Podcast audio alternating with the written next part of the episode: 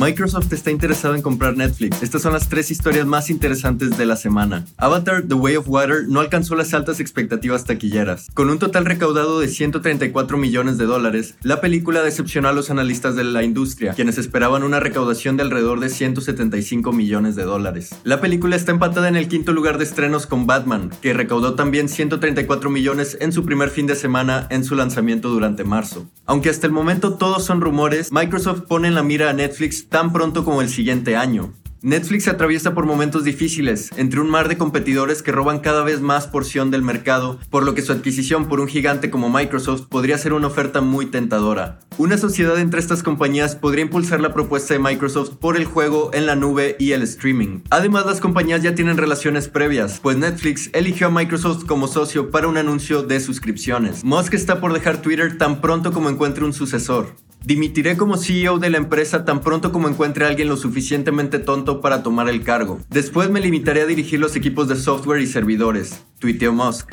Durante la semana, Musk encuestó a sus seguidores en Twitter, donde más de 10 millones de personas votaron por destituirlo de su cargo como CEO. Y aunque muchas personas podrán estar ansiosas por su salida, podrían pasar meses o incluso años para que veamos una verdadera transición. Esas fueron las noticias más importantes de la semana. Cuéntanos qué te pareció en los comentarios.